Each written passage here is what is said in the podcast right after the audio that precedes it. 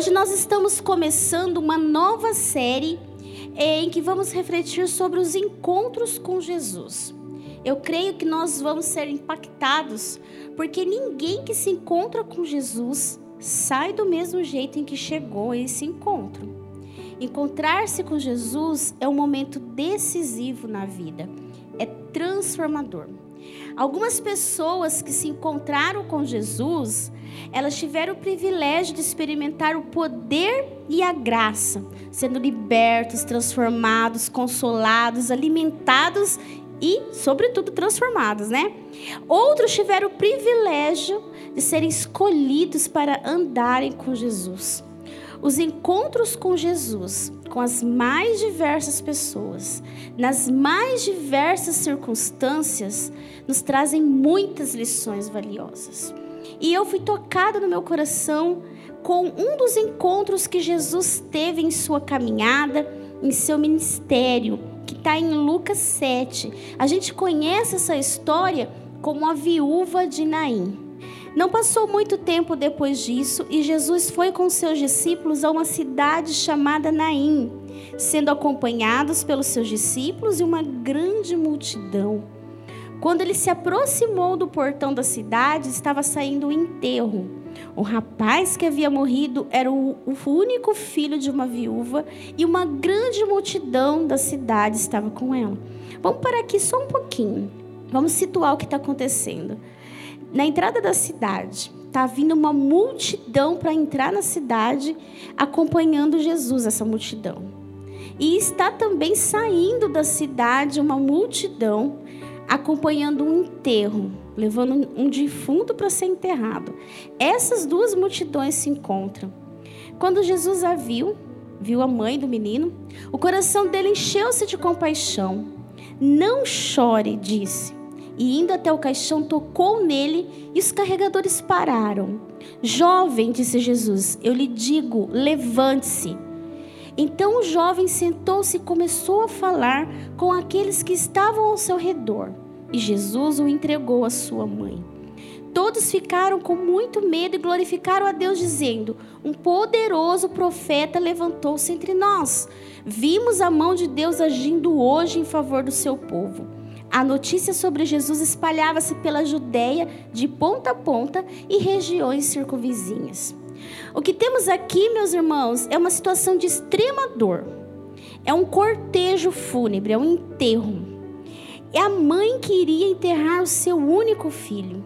Eu não consigo dimensionar a dor dessa mulher. Você pode imaginar a dor de enterrar o seu único filho? Ela deveria estar em prantos, né? Abalada emocionalmente, e para piorar a situação, ela era viúva. Isso significa que ela já tinha passado uma vez por a dor de enterrar uma pessoa querida, que era o seu esposo, e agora ela passava novamente por essa dor.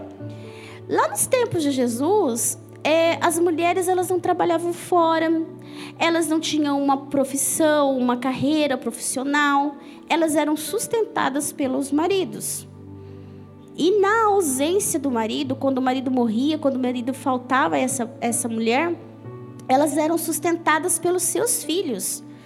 Então essa mulher, ela não estava perdendo só um filho, ela estava perdendo o seu sustento de vida, a sua segurança na velhice, a sua segurança, e ela estava sendo entregue à ruína, à solidão.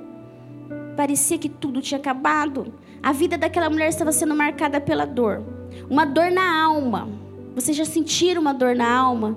É uma dor que não se explica, que só se sente. Mas ela, né, vai ali enterrar o filho dela e ela sabia que estava sendo acompanhada de uma multidão de pessoas. Mas ela sabia também que quando ela enterrasse o filho dela, que quando acabasse aquele momento de enterro ali, que todos iriam embora, todos iriam voltar à vida normal e ela iria ficar sozinha. Ela iria ficar abandonada né? Tudo parecia estar perdido. Parecia que a vida dela tinha acabado. Mas teve um encontro. Jesus veio ao encontro dessa mulher. E a vida dela seria marcada por esse encontro. Eu acho que se nós pudéssemos adivinhar o pensamento dessa viúva ali no cortejo, seria esse: minha vida acabou. Não tenho razão mais para viver. Vocês já ouviram quando alguém perde um filho e fala assim: minha vida acabou? E a gente ainda fala assim: Não fala isso. Mas a pessoa insiste em dizer que a vida acabou. E pode ser que aqui hoje tenha alguém com esse mesmo tipo de pensamento: Minha vida está arruinada, meu sonho acabou. Eu estou aqui para te dizer que não é verdade. Nem tudo está perdido. Assim como na vida daquela viúva, que tudo mudou ao encontrar-se com Jesus, hoje a sua vida pode mudar também. Por quê? Porque você está aqui. E Jesus está aqui, amém? Então é o encontro divino. É um encontro. Hoje, essa noite, é um encontro. E você vai sair impactado desse encontro. Você vai sair impactado, a sua vida vai mudar. Algo vai mexer em você. Então, quando Jesus encontra aquela mulher, e quando ele encontra a gente, tudo que parecia ser o fim é apenas o recomeço. Quando nós chegamos ao nosso limite, Deus chega com a providência dele. Deus chega com aquilo que nós precisamos naquele momento. Então, um encontro marcante, Jesus marcou conosco hoje, aqui nessa noite. E você vai ser impactado. E por que, que eu estou falando que você vai ser impactado?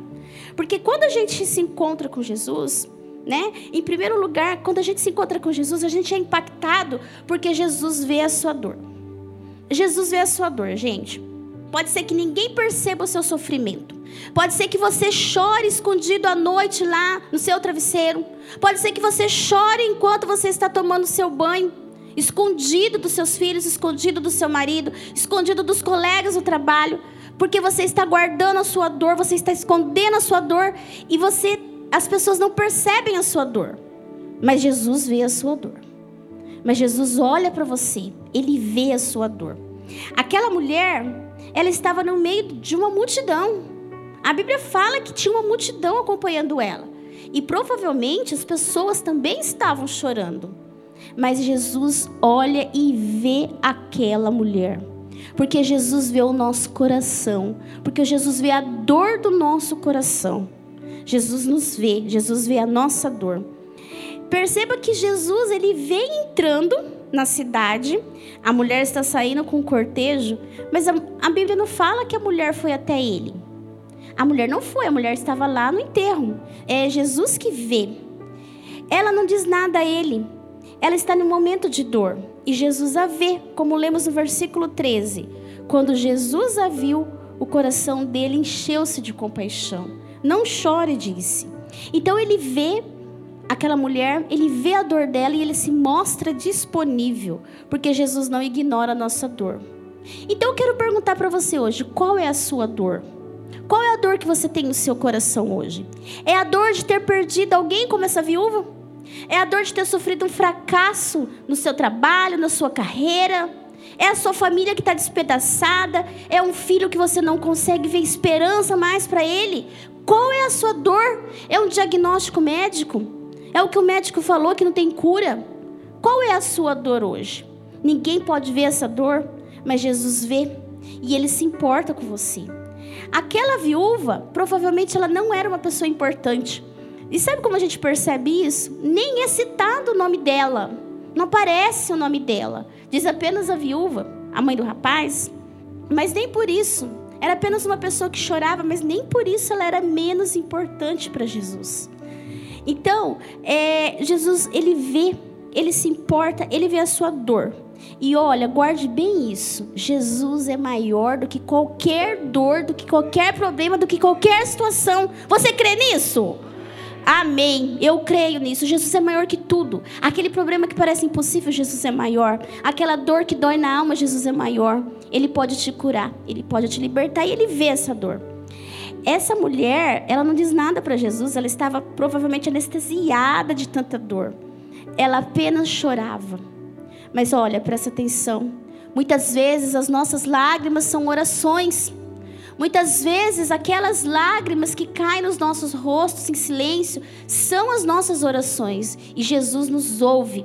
Olha o que está escrito no Salmo 56. O Senhor viu o meu sofrimento ele guarda todas as minhas lágrimas, está tudo registrado no seu livro. Você chorou, irmão, você chorou por esses tempos. Suas lágrimas estão registradas no livro de Jesus. Elas não são em vão. Você tem que entender isso. Quando a gente entende isso, a gente percebe como Jesus é demais. As nossas lágrimas são orações. Jesus ouve cada lágrima nossa. Ele não despreza o nosso sentimento. Ele foi ao encontro daquela viúva. E em segundo lugar, além de ver a sua dor, Jesus se compadece de você. Olha o que está escrito no versículo 13.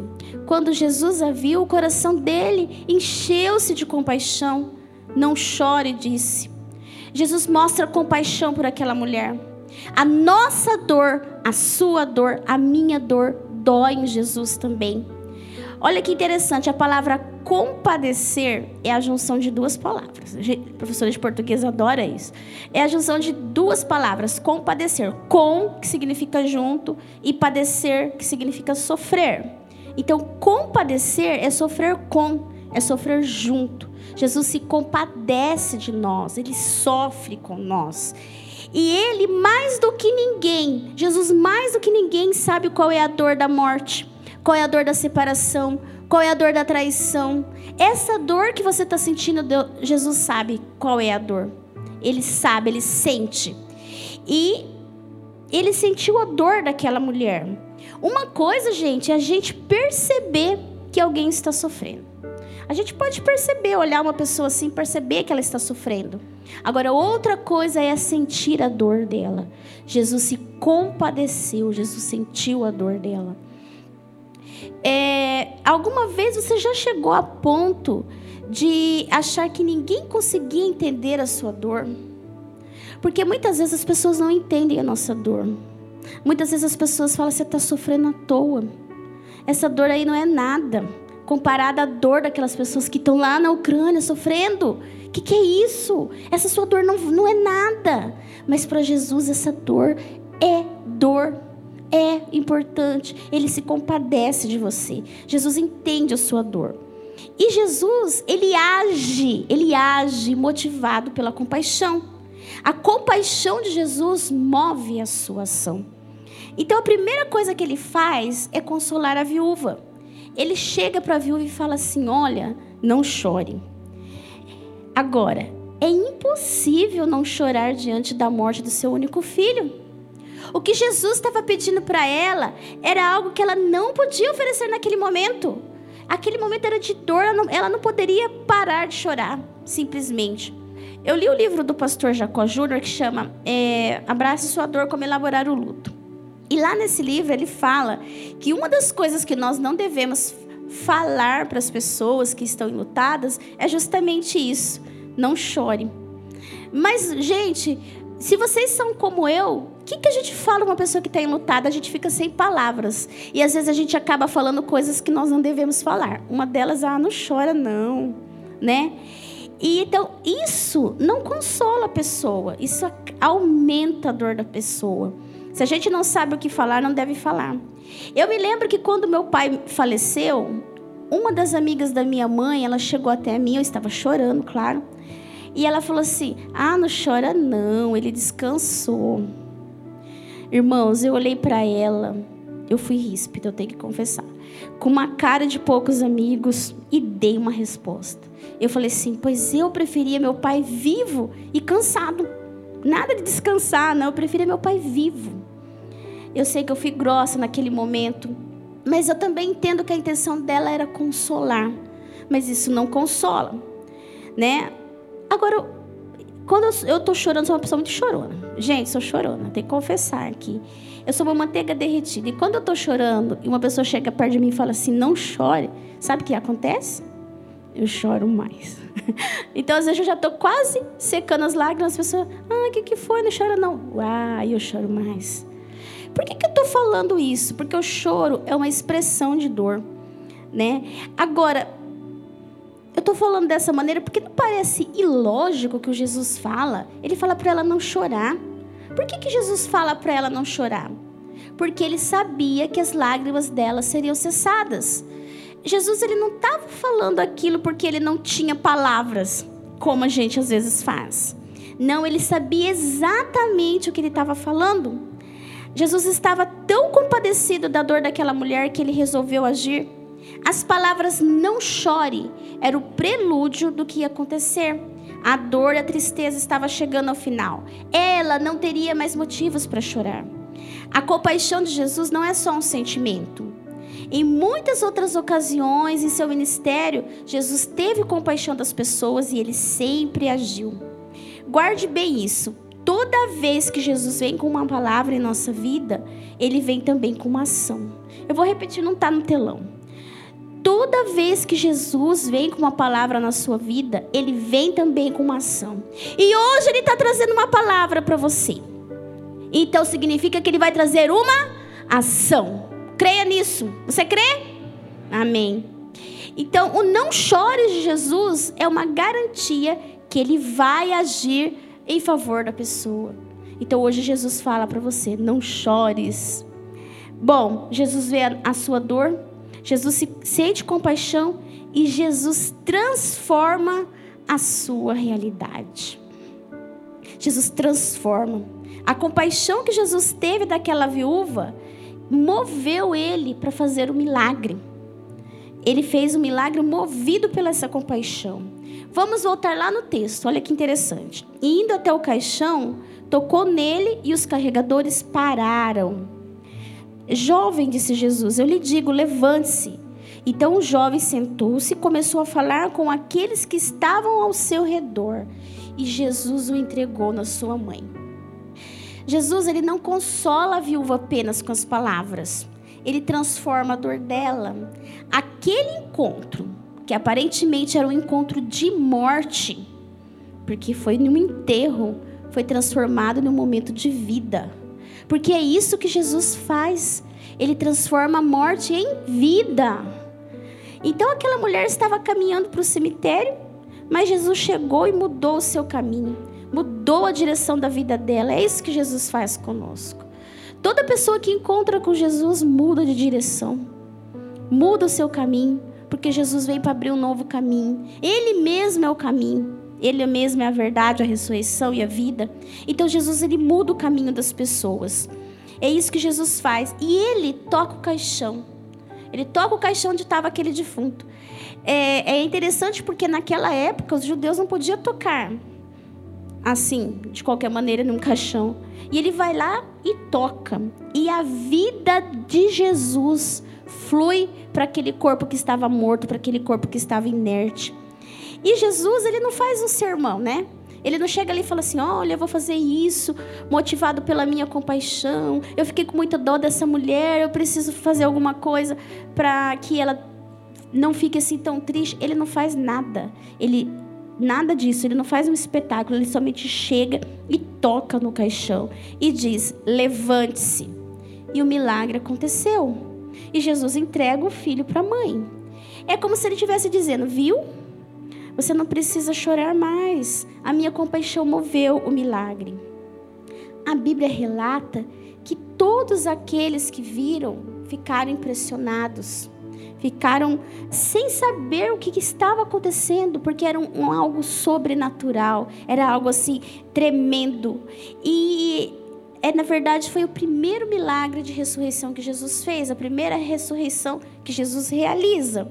E a Bíblia não relata em específico, qual que foi a reação da mãe dele? Ela, a Bíblia fala que todos ficaram ali admirados, surpresos, mas ela não fala qual foi a reação da mãe daquele rapaz. Mas eu acredito que ela, para mim, né, assim na minha imaginação, que ela continuou chorando. Só que agora não era mais lágrimas de dor, de tristeza, era lágrimas de alegria e de gratidão. Meu irmão, sua vida parece não ter mais saída. Jesus te vê, ele se compadece de, de, você e vai transformar a sua realidade. Tudo aquilo que nós pensamos que não é possível para Jesus é possível. Nós pensamos que Jesus pode mudar somente aquilo que é possível, mas Jesus é o Deus do impossível. Ele tem poder de fazer qualquer coisa.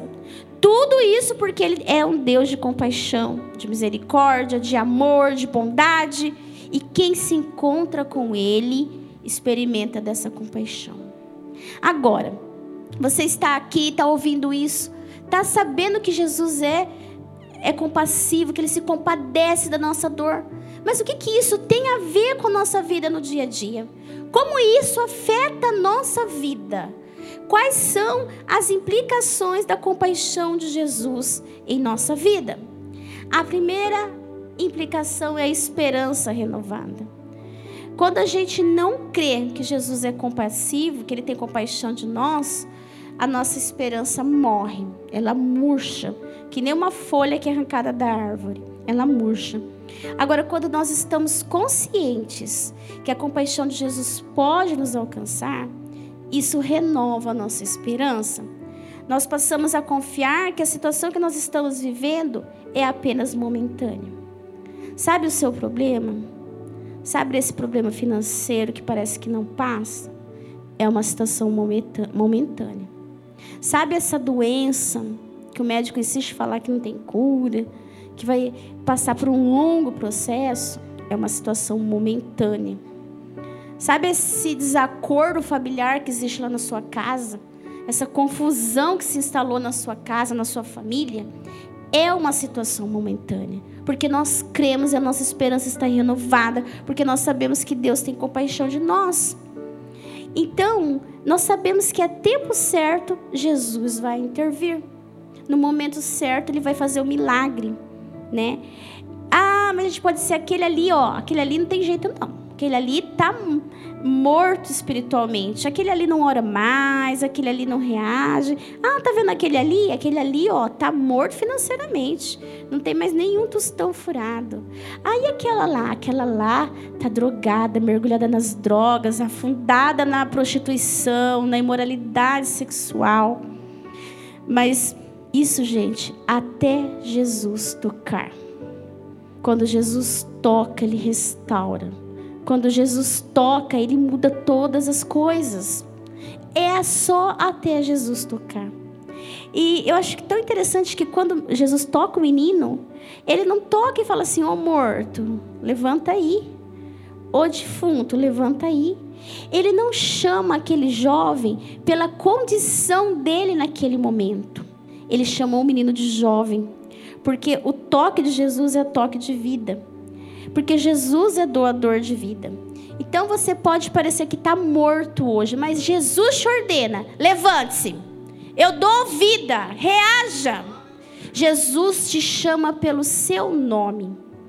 Ele não te chama de fracassado, ele não te chama de desolado, ele não te chama de deprimido, ele não te chama pela sua situação hoje. Ele te chama de filho, porque ele te ama e tem compaixão. Então ele te coloca na condição certa. Fale, fale assim para o seu coração gravar isso. Jesus me coloca na condição certa. Fale, Jesus me coloca na condição certa. Então aquilo que parece ser impossível, que parece ser o fim, para Jesus é só o recomeço. Aquilo que parece ser um ponto final na nossa história, para Jesus é uma vírgula e vai continuar. Então, meus irmãos, renove a sua esperança. A segunda implicação é o choro cessado. Quando nós cremos que Jesus tem compaixão de nós, nós cessamos o choro, a murmuração e ficamos na expectativa do tempo de alegria em nossa vida. Nós ficamos, quando nós confiamos em Jesus, nós ficamos nessa expectativa. Hoje é tristeza, mas vai chegar o tempo da alegria. Então a gente se preocupa mais, a gente anseia mais o tempo de alegria do que murmura, do que lamenta o tempo de sofrimento. Nós passamos a declarar com confiança o que está registrado no Salmo 30, versículo 5. Olha lá, o choro pode durar a noite toda, mas de manhã ele devolve alegria. Gente, eu acho que nós temos que falar esse salmo com toda a força da nossa alma. A gente tem que tomar posse desse salmo e declarar que isso é verdade da nossa vida. Vamos ler todo mundo junto, bem bonito, bem alto. O choro pode durar a noite toda, mas de manhã ele nos devolve alegria. Glória a Deus, glória a Deus por isso. Ele nos devolve alegria. Esse momento que você está passando, vai passar. essa situação vai passar, porque Ele vai te devolver alegria. Essa noite de choro vai passar e vai chegar um dia com novas expectativas, com novas esperanças. Jamais, gente, jamais aceite a derrota como ponto final. Se você fracassou em alguma área da sua vida, não aceite isso como ponto final. Encare isso como uma chance que Jesus te dá para recomeçar. A vida, ela é cheia de fases. Não adianta a gente achar que a nossa vida vai ser um mar de rosa, que tudo vai dar sempre certo o momento todo. A vida é cheia de fases, fases boas e fases ruins, e todas elas vão passar. Com Jesus a gente supera essas fases difíceis. Então a gente cessa o choro.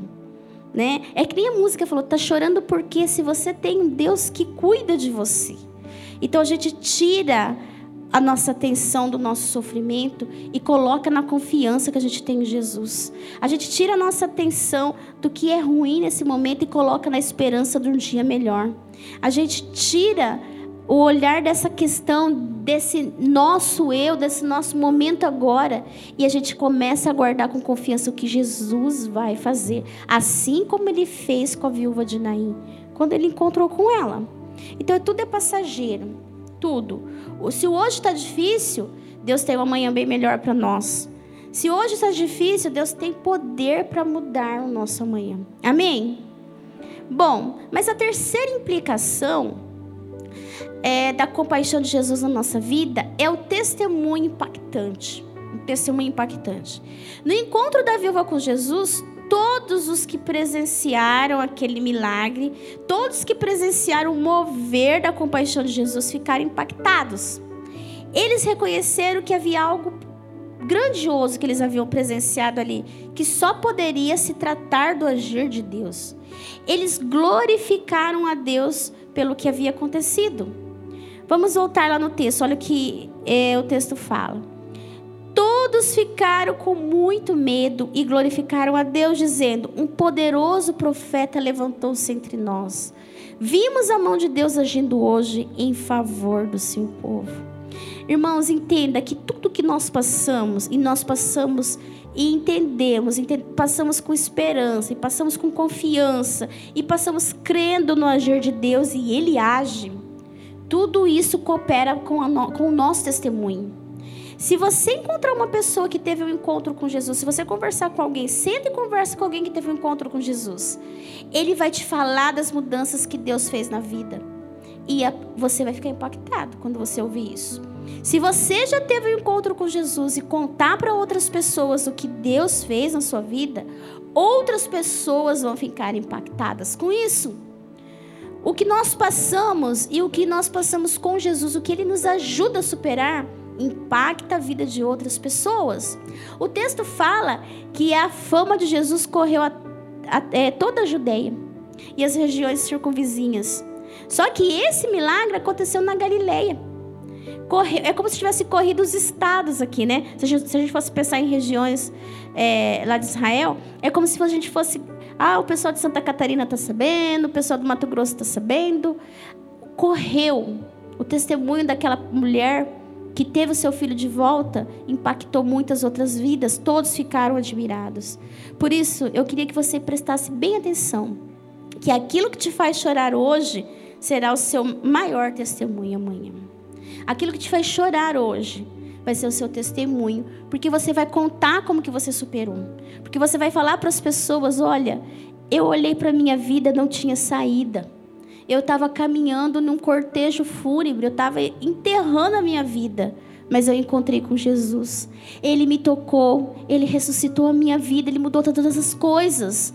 Você vai poder testemunhar e as pessoas vão ser impactadas com o seu testemunho. Olha, gente, Jesus nada se perde, nada, nem os nossos sofrimentos. E é certo que a compaixão de Jesus transforma a nossa realidade. Isso não tem dúvida, nós somos transformados dia a dia, nossa realidade é transformada por Jesus. Mas não é só isso. O que Jesus faz na nossa vida aponta para a glória de Deus. O ponto culminante de todas essas coisas é apontar para a glória de Deus. Deus é glorificado através da nossa vida quando nós temos um encontro impactante com Jesus. Então, quando Jesus deu vida novamente àquele rapaz, sabe o que ele começou a fazer? Ele começou a falar. No mesmo instante que o, menino voltou à vida, ele começou a falar.